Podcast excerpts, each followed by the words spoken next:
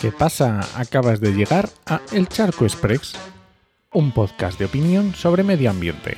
Soy Enoc Martínez, ambientólogo y profesional del medio ambiente, y hoy voy a opinar sobre reciclabilidad.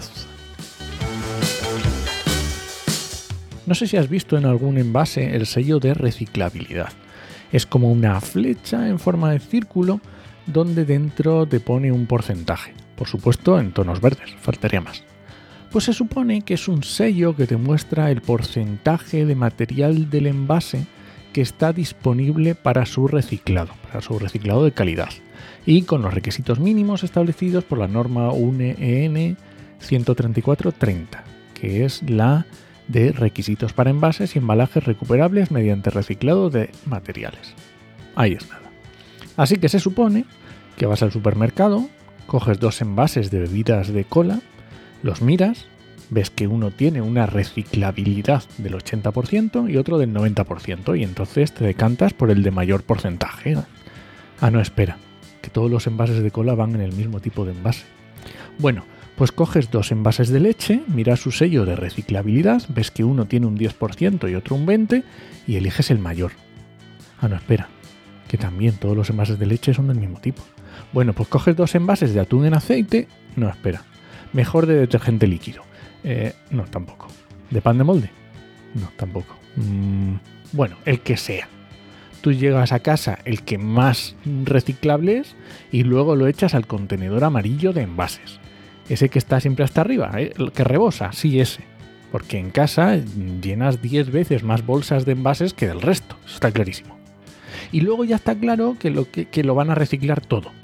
Claro, porque tiene un porcentaje de reciclabilidad tremendo, ¿no? Ah, no, espera. Que es que está junto con otro montón de envases con diferentes porcentajes. Y tiene que haber una tecnología súper nueva para diferenciarlos automáticamente y entonces ya se pueden reciclar. Y crear nuevas perlas para crear nuevos productos. Perlas es estos mm, trocitos de, de material reciclado. Y entonces los transforman en bancos para el parque o juegos para los niños porque las marcas no quieren como materia prima las perlas recicladas. Vaya, vaya. Así que tenemos otro sello que no vale para nada. Bueno, sí, para retrasar aún más que dejemos de usar plásticos de usar y tirar. Para retrasar aún más que los envases se tengan que reutilizar.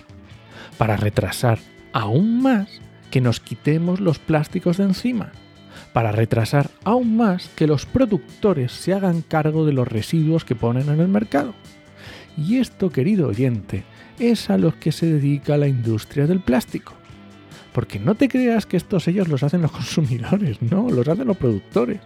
Que les sale más barato seguir produciendo plásticos a mansalva y seguir envenenándonos con los plastificantes con talatos y disruptores endocrinos.